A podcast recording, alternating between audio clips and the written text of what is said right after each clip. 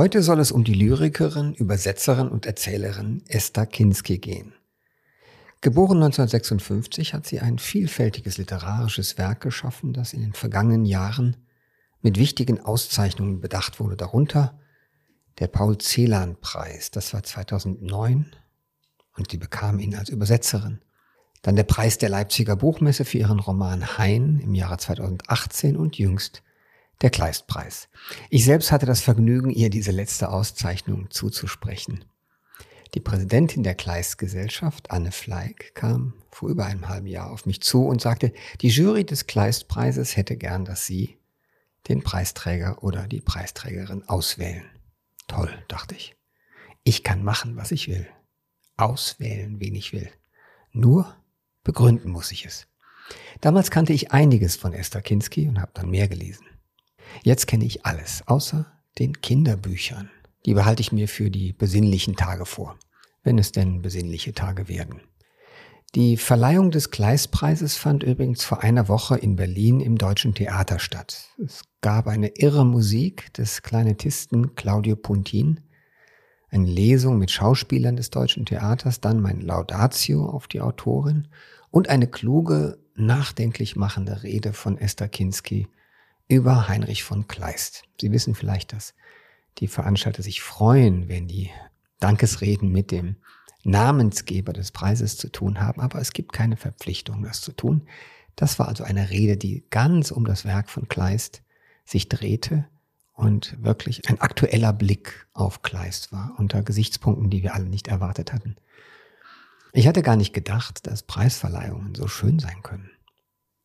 Heute im FAZ Bücher Podcast am 4. Dezember 2022 will ich mit der Autorin, deren neuer Roman Rombo auch auf der Longlist des Deutschen Buchpreises stand, über vieles sprechen. Ihr Schreiben, das Übersetzen, das Umherziehen in der Fremde, das sich dem Fremden aussetzen und einiges mehr. Ich bin Paul Ingendey. Schön, dass Sie dabei sind.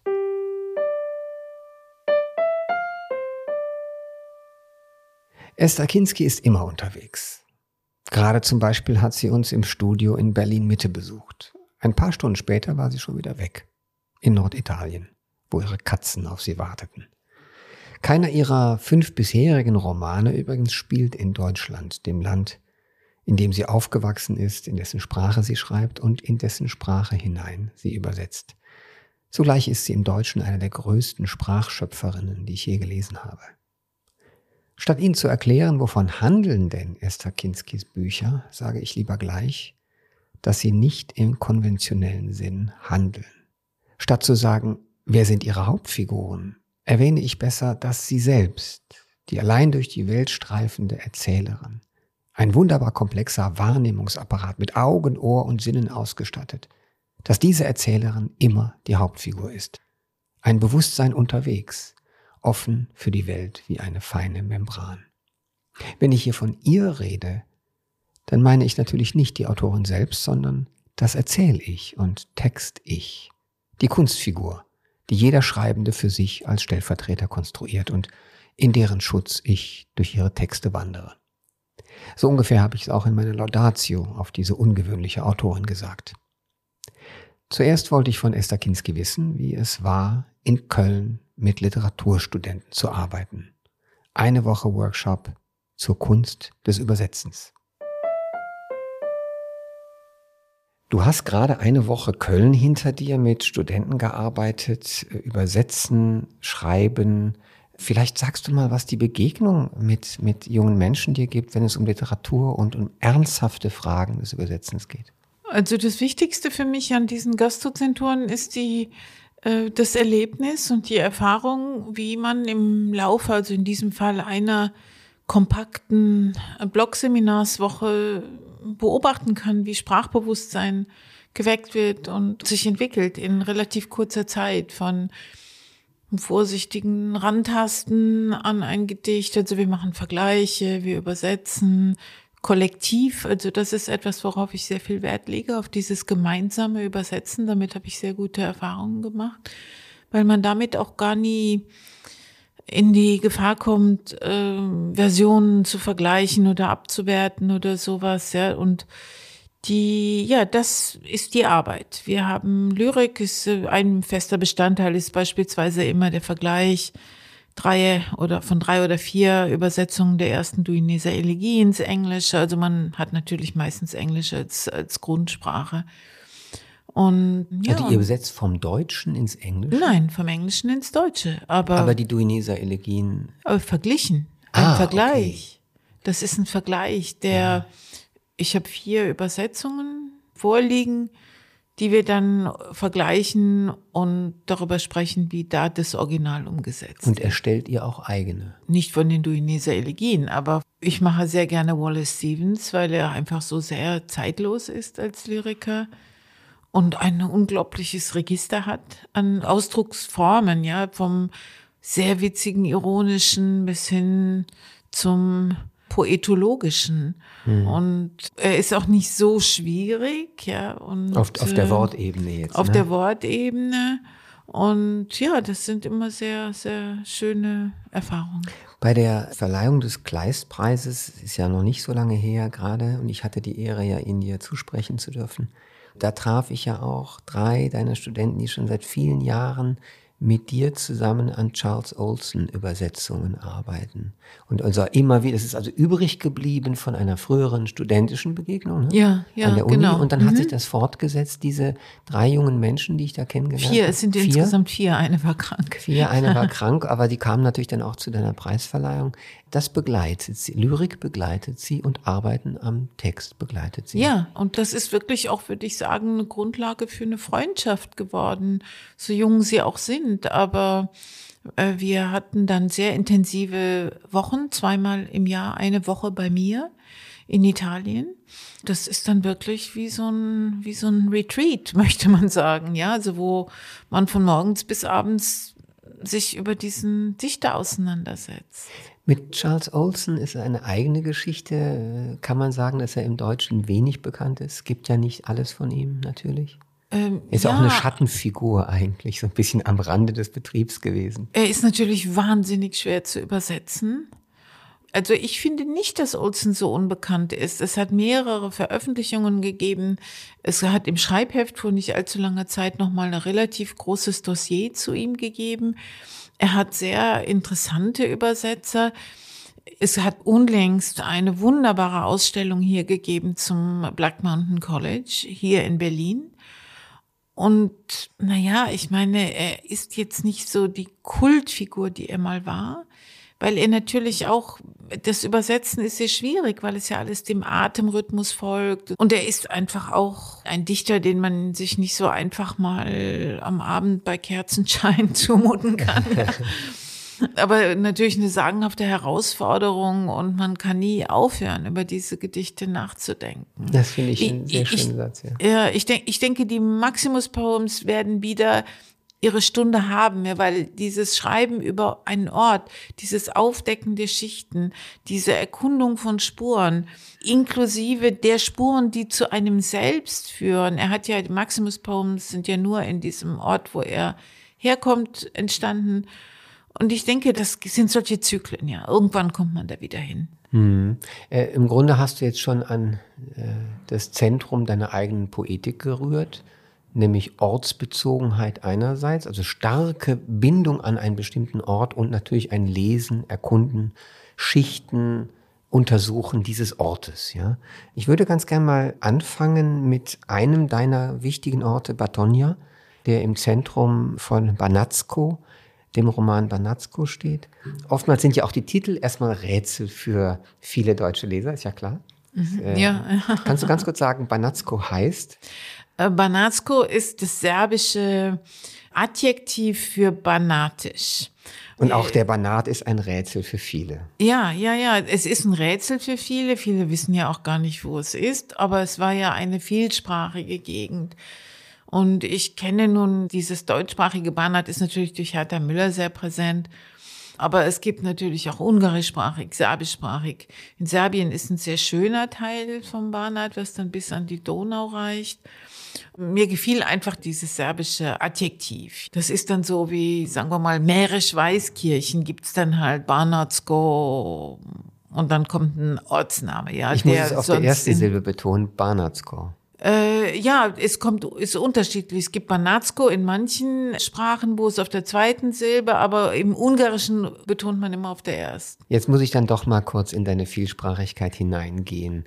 Weil ich weiß jetzt, dass in meinem eigenen Leben die anderen Sprachen, die, die ich spreche und die ich lese und viel benutze, bestimmte Zonen meiner Seele sicherlich abbilden, in irgendeiner Form. Sie bilden etwas anderes ab als die anderen Sprachen. Würdest du mal ganz kurz einen Durchlauf machen, was bei dir so die Zonen sind, die die verschiedenen Sprachen in dir erobert haben? Und wenn du sie ganz kurz charakterisieren kannst, denn du hast so viele Sprachen übersetzt aus dem Russischen, Polnischen, Englischen, du sprichst Ungarisch, Du liest Französisch, wie ich äh, aus, mhm. aus Gesprächen weiß. Das heißt, wir haben, wir haben ein halbes, du, du hast in Italien natürlich, du lebst in Italien, kannst du also auch das. Wir haben mindestens sechs Sprachen, lebende Sprachen noch gar nicht die Reste und Ränder gezählt. Wie ist das in deinem Leben passiert? Wie kommen diese Sprachen in dein Leben und besetzen dich und lenken dich irgendwo hin? Also Fremdsprachen haben mich immer sehr fasziniert, wirklich solange ich denken kann, weil ich meine Eltern Französisch oder Italienisch sprechen hörte. Das muss auf mich irgendwie einen großen Eindruck gemacht haben und es war nie sagen wir mal, irgendwie so mysteriös. Ich habe direkt, glaube ich, versucht, das zu imitieren, wie Kinder das natürlich machen, ja. Es hat mich einfach sehr interessiert und ich weiß auch, dass ich ganz, ganz früh Übersetzerin werden wollte. Also immer schreiben, aber. Wann etwa? Wann ja, also ich muss ganz ehrlich sagen, so verrückt sich das anhört, ich war vielleicht sechs. Also ich konnte lesen dann die ersten Bücher und las die wirklich vom Cover to Cover, ja, und stellte dann fest, dass es jetzt beispielsweise in Astrid Lindgren Büchern oder in englischen Büchern dass es da einen Originaltitel vorne gab, den ich nicht verstehen konnte. Und ich weiß noch sehr genau, wie ich am Küchentisch saß und einen solchen Originaltitel versuchte auszusprechen und meine Großmutter fragte, was das heißt. Und die hat mir dann erklärt, dass das Buch übersetzt war und das hat mich irgendwie unglaublich fasziniert, dass diese Geschichte in einem ganz anderen ja, ich meine, das kann ich jetzt natürlich nur mit meinen erwachsenen Worten sagen, in einer anderen Version, sagen wir mal, existierte, ja. Von da an hat mich das wirklich fasziniert und sagen wir mal als Berufswunsch ernsthaft kam es dann so mit 14, ja. Also ich habe nie was anderes machen wollen. Interessant.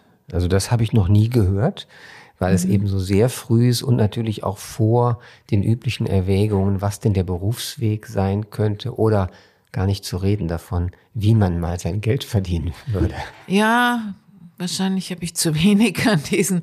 Ich glaube, auch in unserer Generation hat man nicht so viel daran gedacht. Ich sehe das übrigens ähnlich. Ja, ich glaube, wir sind aufgewachsen, also wer, sagen wir mal so, zwischen Mitte 50er Jahre, Anfang 60er Jahre geboren ist, der ist aufgewachsen mit einem, sagen wir mal, gesellschaftlichen Konsens sozialer Gerechtigkeit und eines Anspruchs auf Bildung und einer Erwartung, dass man eben die Wahl hatte, auch wenn man was ganz Intellektuelles, Künstlerisches machen wollte, ja, und ich glaube, Markt hat man doch nicht dran gedacht. Ja, ich, es ist wirklich völlig richtig, was du sagst. Und ich empfinde das auch noch. Ich erinnere mich genau, dass ich auch mit 27 mich wirklich nie gefragt habe, wie ich mein Geld verdienen würde. Ja, ich, ich wusste, glaube, dass es hat, Bücher sein müssen. Irgendwie. Ja, genau, das war bei mir auch klar, aber ich habe nie bezweifelt, dass man mit Schreiben oder Übersetzen und Übersetzen überleben konnte. Hm. Lass uns kurz zurückkommen zu Batonia, diesem schönen Namen. Wie habe ich mir den Ort vorzustellen? Du beschreibst ihn intensiv in dem Roman mhm. Banatsko oder Banatsko. Und ähm, ich ne-, nehme an, eine ungarische Kleinstadt in Banat, an der äh, Nähe der Grenze zu Serbien und Rumänien. Äh, ja, ist auf der Grenze. Es ist der Grenzort nach Rumänien. Also Arad ist dann die erste Stadt, die ist so 25 Kilometer entfernt in Rumänien. Und das ist von Batonia auch die erste Stadt, in die man mhm. kommt. Es war mal eine Kleinstadt, die, wie man mir stolz sagte, sogar mal das eigene Gefängnis hatte. ähm, als ich dorthin kam, waren es vielleicht 4000 Einwohner, aber sie hatte mal 12.000. Wann war das? Äh, ja, bis, sagen wir mal, Anfang 90er Jahre. Es gab ganz wichtige Fabriken dort. Es gab eine, eine Küchenmöbelfabrik die ganz Ungarn versorgte mit pastellfarbenen Küchenmöbeln. Und es gab ein ganz bedeutendes, von einem Schweizer gegründetes äh, Unternehmen für optische Instrumente. Es gab natürlich auch die omnipräsenten Kolchosen, also LPG-artigen Dinge. Und es gibt eins, äh, was Ungarn auszeichnet, dass also wer am Land lebte, hatte auch ein eigenes Haus und einen Garten. Also es gab auch jetzt Wohnungen dann in, in so einem Ort, aber sehr wenige. Es gab so einen, so, so, so vier Blocks, die vielleicht fünf Stockwerke hoch waren. Aber ansonsten hatten äh, die meisten Leute diese auf requiriertem Grund von Großgrundbesitzern erbauten sogenannten Gotzkaschhasak. Das sind, heißt Würfelhäuser, das sind so, ja, so Bungalow-artige nicht unterkellerte, ja, aber trotzdem so ganz, ganz nette Häuser, die nicht Mit zu klein Garten waren. jeweils. Mit Garten, ja, ja. Und es gab natürlich auch noch diesen alten Stil der schönen Häuser aus, den, aus der Jugendstilzeit mit den umlaufenden Veranden auf der Innenseite und so. Das, äh, das was das Banat kennzeichnet, sind diese ähm, ganz auf dem Reißbrett angelegten Orte wo wirklich die Straßen Nord, Süd, Ost, West verlaufen. Also es ist so ein, ein, ein Grid, wie, wie, wie Manhattan, ja. Deshalb sieht man in dieser flachen Gegend immer am Ende der Straße den Horizont. Und das ist so was ganz, ganz Faszinierendes. Und als ich dorthin kam, war, wie gesagt, waren noch vielleicht 4000 Leute da. Es gab sehr viel leerstehende Häuser aber es hat mich unglaublich fasziniert, diese Gegend, diese Grenzgegend, die Vielsprachigkeit. Auf jedem Friedhof sieht man Namen von sicher hm, sechs, acht, zehn ethnischen Zugehörigkeiten. Und so habe ich mich dann entschieden, dort eine Zeit zu verbringen. Also ich könnte auch sagen, anziehend war tatsächlich die sprachlich-kulturelle Diversität die du schon als Jugendliche empfunden hast, dass die dich einfach anzieht. Und zwar, ja, ja. du hast das auch so, es ist so wichtig in deinem Werk, der Begriff der Fremde. Und zwar Fremde in allen Facetten, nicht als etwas, was, was einen erschrecken macht oder einen abstößt oder einen auf Distanz hält, sondern Fremde, die eigentlich anzieht, mhm. aber zur Grundbedingung unseres eigenen Verstehens gehört. Und das ja. heißt eben auch Vorsicht, denn Fremdsein heißt, man muss sich in ein Verhältnis bringen mit der eigenen ja. Sprache zur Fremden. Ja, absolut. Ich wurde mal auf einer Veranstaltung gefragt, warum immer diese Fremde? Fühlst du dich denn nirgendwo zu Hause? Und da wurde mir zum ersten Mal klar, dass das für viele Menschen so negativ belegt ist. Und für mich ist Fremde einfach ein notwendiger Bestandteil meiner Lebenserfahrung. Ja, also ich könnte nie ohne dieses Fremdheitserleben existieren. Und ich finde das gar nicht, ich finde das überhaupt nicht negativ. Ja, es hat, es ist ein wunderbares Wort, was es ja auch nicht in allen Sprachen gibt. Das Wort Fremde kommt vom Englischen, ist verwandt mit dem Englischen from, also von irgendwoher kommen. Ja, und das kennzeichnet den Menschen. Jeder kommt von irgendwoher und geht irgendwo hin, ja. Und jeder muss ein Verhältnis dazu entwickeln, woher er kommt und was es für ihn heute bedeutet. Manche Leute haben starke Wurzeln. Also ich habe es in Spanien so immer so mhm. empfunden. Mich hat auch gerade angezogen, mich selbst als eher wurzelloseren Menschen im Vergleich zu anderen. Ich habe keine Identifikation durch Ort von mhm. der Herkunft her, durch diverse Entwurzelungen. Aber äh, mich hat es in Spanien wahnsinnig angezogen, dass die Leute von ihrem kleinen Vaterland sprachen, aus ihrem Dorf. Ja? Patria Chica ist ja, das ja, Dorf. Das, ja, aber Und das, das behalten sie immer. Ja, in Italien ist ja auch die regionale Zugehörigkeit unglaublich stark und das finde ich sehr, sehr schön, weil sich das in so in so wirklich sinnlichen Dingen äußert, in der Musik, in der im Essen. Und diese Zona, die ist das eigentliche, was zu einem gehört. Ja, und dann gibt es ja paradoxerweise in Italien diese schrecklichen Schlagwörter vom äh, Amore della Patria, also der Vaterlandsliebe, die dann so von, von den Rechten im Banner geführt wird und die dann natürlich nachgeplappert wird. Aber eigentlich ist das keine Größe für die meisten Menschen, die ich in Italien kennengelernt habe, Das sondern heißt, es ist ja. die so nah das Kleine, ja, ja das, das ja. Überschaubare mhm. auch. Ja, ich diese, du hast dann im, also das Buch erzählt. Wir reden immer noch kurz, wir kommen zurück mit, mit so langen äh, Stricken haben wir, haben wir Banatsko noch sozusagen gefangen und wollen kurz äh, noch was darüber rausfinden. Es geht neben den vielen Begegnungen, neben dem sich einfinden, ankommen, auch Spracherwerb und den vielen Miniaturen, nenne ich sie jetzt mal, Szenen mhm. der Begegnungen mit den Menschen dort, geht es irgendwie im Laufe des Buches ganz behutsam, baut sich das auf um ein Kino, in das du dich ein bisschen verguckst, oder die Erzählerin sich verguckt, mhm. ja. Und es soll dann am Ende auch zu einer Kinovorführung kommen, die aber nicht so richtig, so. dieses Kino es scheint etwas zu, es ist ein, ein groß, ein starkes Symbol für etwas, für eine Vergangenheit auf vielerlei Weise, fand ich beim Lesen. Das spielt auch eine Rolle, also diese Vergangenheit. Also es war nicht nur ein Symbol. Mein nächstes Buch geht noch einmal um diese Erfahrung. Mehr mit einer essayistischen Annäherung. Also ich liebe Kino erstmal das, ja. Für mich ist der Verlust des Kinos aus dem täglichen Leben für die meisten Menschen wirklich eine absolute Tragödie, ja. Das, äh, was heißt Tragödie? Man erlebt so schreckliche Dinge, dann mag man so ein Wort nicht mehr in den Mund nehmen, aber für mich ist es unglaublich wichtig. Also ich gehe nur ins Kino, ich sehe nie was am Bildschirm zu Hause. Ich habe auch nie ein Fernsehen gehabt, ich bin auch ohne Fernsehen aufgewachsen.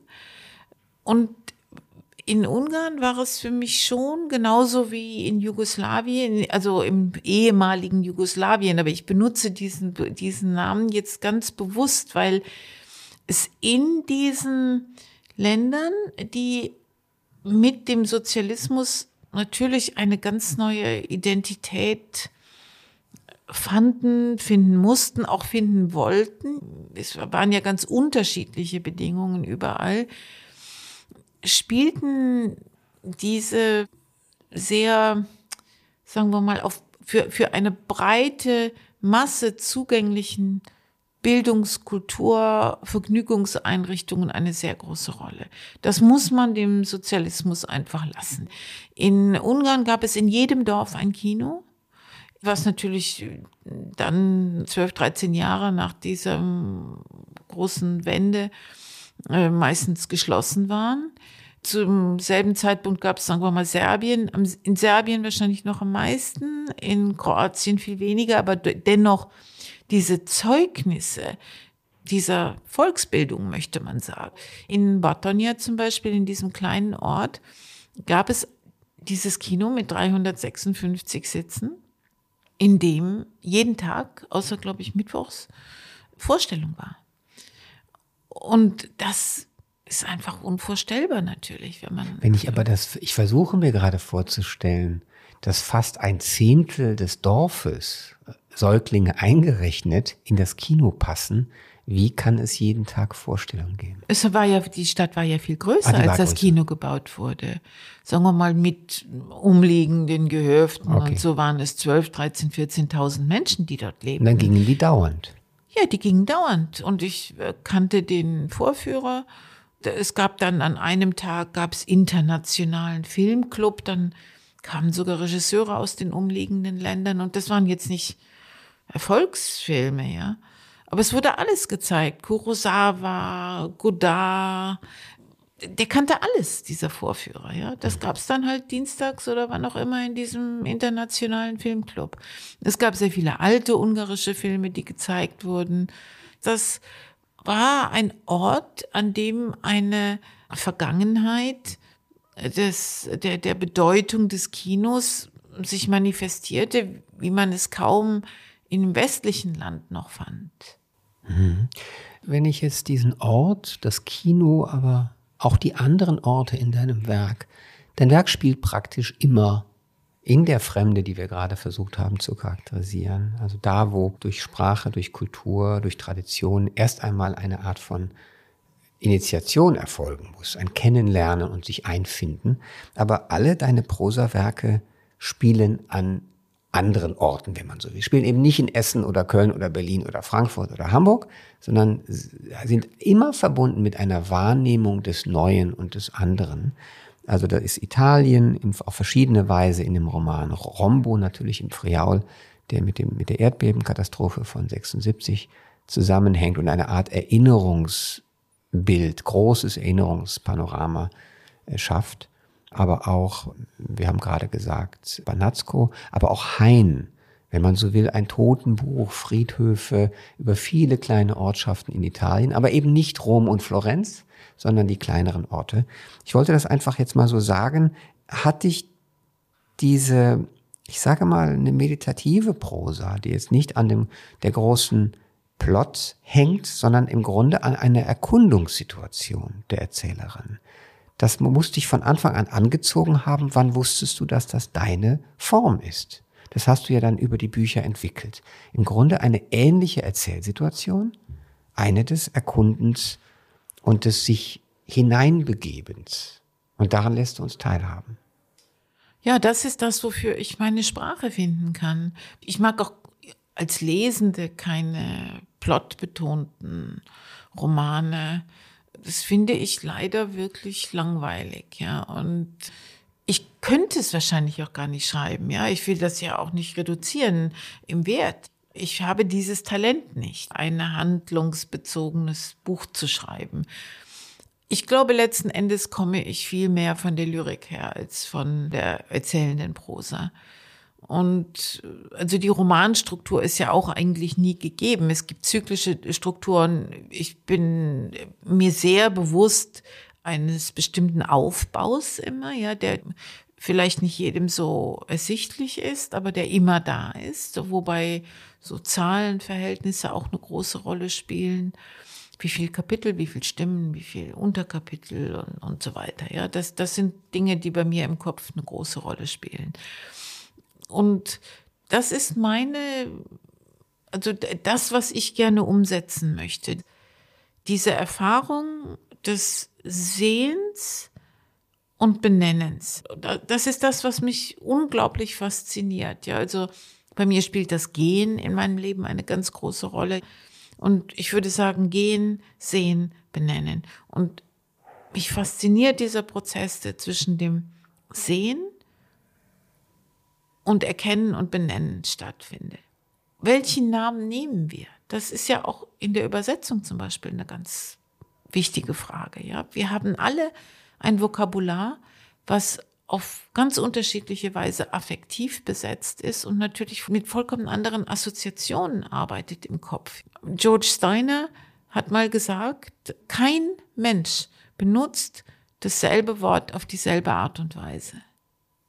Jeder hat eine andere Assoziation, ja. Und ganz oft, das sage ich auch meinen Studenten, viele Wörter sind noch mit dem behaftet für uns im, im affektiven Bereich, die, die sich daran, sagen wir mal, damit verbunden haben, als wir das Wort zum ersten Mal hörten. Und das ist ein ganz wichtiger Bereich, den es für mich zu erkunden gilt. Und so nähert man sich vielleicht einem ja, einer, einer, einer Erzählschicht an, die etwas zu sagen hat. Mhm. Ich habe das wirklich komprimiert und im Sinne einer Poetik, deiner eigenen Poetik, in deinem Buch Fremdsprechen wiedergefunden in der direkten Auseinandersetzung auf der Wortebene. Du erzählst davon, was die Wörter in verschiedenen Sprachen bedeuten mhm. oder bedeuten könnten für die jeweiligen Sprecher in dem Land und was das dann mit unserem Bewusstsein macht, dass wir das im Auge oder im Kopf behalten müssen, die Wertigkeiten dieser Wörter, die Geschichte, die sie mitführen, führst das wirklich auf der Wortebene vor und deswegen ist mir das Buch so sehr transparent, aber auch so in die Tiefe gehend, weil tatsächlich das Problem beim Übersetzen oft ganz andere sind, glaube ich inzwischen, mit Hilfe dieses Buches, als oftmals gesagt wird. Äh, ja, ich, ich finde das auch. Also das war einer der Gründe, weshalb ich dieses Buch geschrieben habe, weil ich mein ganz bestimmtes Verhältnis zur Sprache auch überhaupt artikulieren wollte, aber auch sehr gerne wollte, dass man es liest. Ich mag zum Beispiel überhaupt nicht diese Vermittlerfunktion des Übersetzers. Ja, das ist etwas, worin ich mich nie gesehen habe. Ja, es ist eine unglaublich wichtige Auseinandersetzung mit Namen, mit den Namen der Dinge. Ja, das finde ich so herrlich und das finde ich obendrein auf einer ganz viel einfacheren Ebene, als ich das erwartet hätte vor der Lektüre deines Werkes. Das war ja bei mir ein Prozess. Ich habe mit deinen Übersetzungen angefangen mhm. vor Jahren und bin dann in die Prosa und dann erst in die Gedichte hinein. Habe dann gemerkt, die Gedichte sind der Urgrund von allem. Ja. Das habe ich dann festgestellt. Aber ich bin ein sehr sporadischer Lyrikleser, mhm, mhm, obwohl ich hier im Podcast immer wieder mal Lyrik mache, ja.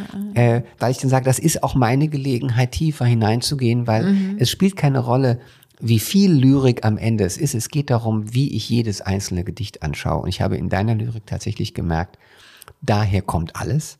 Und ich möchte es einfach nur mal erwähnen, dass den Band Skifahren, der letzte ist bei Surkamp vor zwei Jahren erschienen. Skifahren, der die Schieferschichten sozusagen auf der Insel, auf den Slate Islands vor der Küste Schottlands. Da ist ja das Wort Schiefer zum Verb gemacht. Ne? Ja. Darf ich kurz fragen, hat das die Leute im Verlag verblüfft? Musstest du die überzeugen?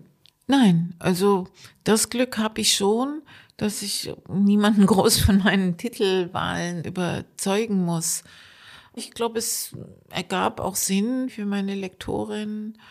Ähm, ja, und ich finde den Titel auch nach wie vor passend. Und er verbindet auch mehrere Dinge, während du in anderen Bänden ja auch Fotografie, Zeichnung von Christian mhm. Tarnhäuser jetzt, sowohl Federzeichnung wie auch Holzschnitte, der Birnholzschnitt verwendest ist hier auch die Buchgrafik eine besondere und spielt eine große Rolle für das Buch. Äh, für Skifahren? Ja. Ja. Also diese, die, sozusagen die Schichten, das ist jetzt ganz schwer zu erklären, ohne dass wir den Zuhörern das Bild ja, zeigen können. Also das ist hauptsächlich der Mittelteil. Mhm, genau. ähm, den habe ich beim Schreiben immer mein Oratorium genannt.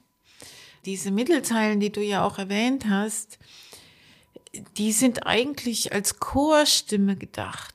Ähm, also Ausgangspunkt dieses Mittelteils ist eine alte Schulfotografie, auf der diese 36 Kinder zu sehen sind, die damals in die Schule der Schieferinseln gingen.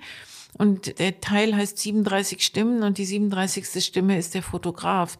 Aber es gibt natürlich auch noch Lehrer auf dem Bild und es gibt ja überhaupt die Bevölkerung, die hinter diesen Kindern steht. Und diese Querzeilen, also ja, du hast recht, du hast es ja mal erwähnt, es ist schwer zu lesen, aber man muss verstehen, worum es geht. Jede, jedes Kind hat einen Vierzeiler in diesem Teil und der letzte 37. Vierzeiler gehört dem Fotograf, weil nur er unseren Blick teilt. Wir sehen nicht, was die Kinder sehen. Beziehungsweise ich habe den Ort gefunden, wo das, wo das Foto aufgenommen wurde mhm. und deshalb weiß ich, was sie sahen. Wir haben hier wieder einmal eine ganz präzise lokale Anbindung an einen realen Ort, der im Grunde deine mhm. Fantasie freisetzt. Und von dort fliegt ja, es. Das ist vielleicht für mich das Wichtigste am Prozess, einen Ort zu finden, meistens wirklich absolut intuitiv, wo ich dann was finden kann. Das war in Baton ja so, das ist auf den Slate Islands so, das ist auch jetzt im Friaul so, ja, wo egal wo ich hinkomme, ich finde immer neue Anknüpfungspunkte. Ja, also im, im Friaul jetzt, ja, mhm. das diese neue Gegend. In Ungarn könnte ich es auch immer finden. Da war es dann hinterher politisch für mich unmöglich zu bleiben. Aber die Liebe zu dem Land, zu der Sprache, zu der Literatur, zu den Schichten, die sich aufdecken lassen, bleibt. Mhm. Wir haben in einem Austausch per Mail vor kurzem äh, so ein paar Dinge über, über Romane des 19. Jahrhunderts gesagt. Da kamen zu sprechen auch auf Übersetzungsproblematik, Joseph Conrad und andere. Und du hast en passant gesagt, deine großen Helden im 19. Jahrhundert seien Flaubert und Melville. Mhm. Und als du vorhin sagtest, du bist nicht plotbezogen, was ich den Büchern natürlich ablese, und sie haben vieles, ja, sie sind nicht nur genau gearbeitet, sie haben sehr viel Essayistisches, aber sie haben auch Lyrisches und in einer Mischung, die ich so anderswo nicht kenne. Mhm. Ja, die für mich wirklich neu ist und auch äh, mich auf jedes neue Buch gespannt macht. Könntest du kurz charakterisieren, warum Flaubert, warum Melville, wenn es jetzt nicht in den Rahmen sprengt?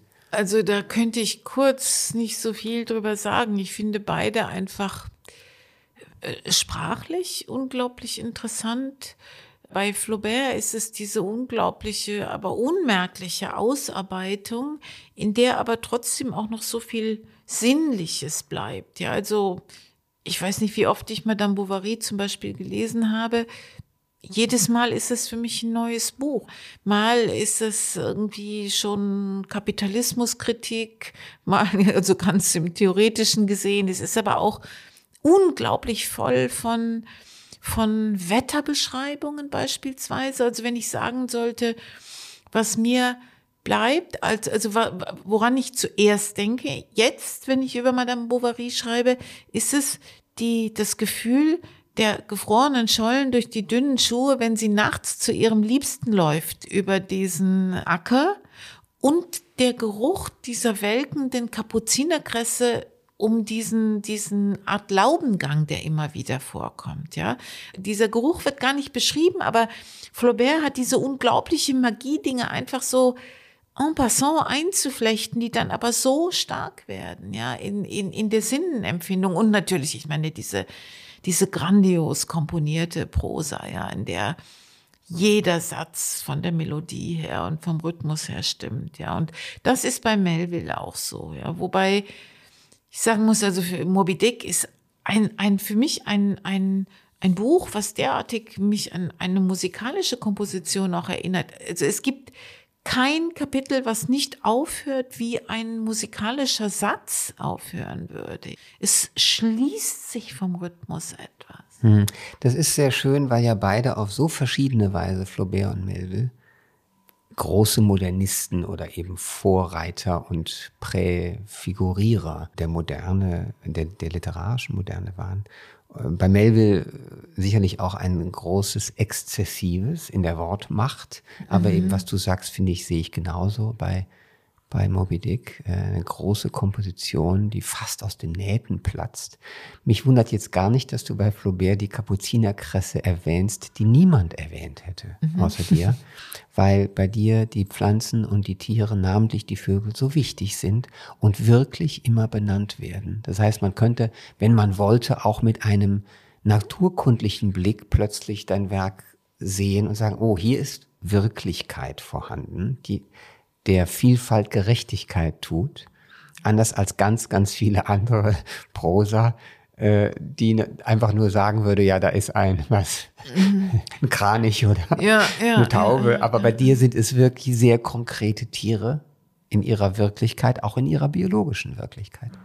Ja, vielleicht spielt das für mich eine Rolle, aber bei Flaubert ist es natürlich so, wie er das einfängt und einbaut und die sich aber dann doch zu, so verweben mit dem, mit dem Menschlichen, über das, hm. über das er schreibt. Ja, ich finde das schön. Wir versuchen ja auch hier im Podcast immer wieder unsere Zuhörer zu bewerfen mit Eindrücken und Ideen, die nicht im Augenblick verbunden sein müssen. Sie dürfen dann später Sinn ergeben, wenn man nochmal ja. kurz den Spuren nachgeht. Ich habe eine letzte Frage an dich, liebe Esther, nämlich äh, würdest du uns den Titel deines neuen Buches sagen, das im kommenden Frühjahr bei Surkamp mhm. erscheint? Also der Titel dieses Buches heißt Weiter sehen. In zwei Worten, beides groß geschrieben, ja. Sehen und benennen, wie du sagst. Ja. Wie war das vorhin, der Dreisprung? Sehen? Äh, sehen, erkennen, benennen. Sehr schön. Ich danke dir sehr für unser Gespräch. Ja, ich danke dir.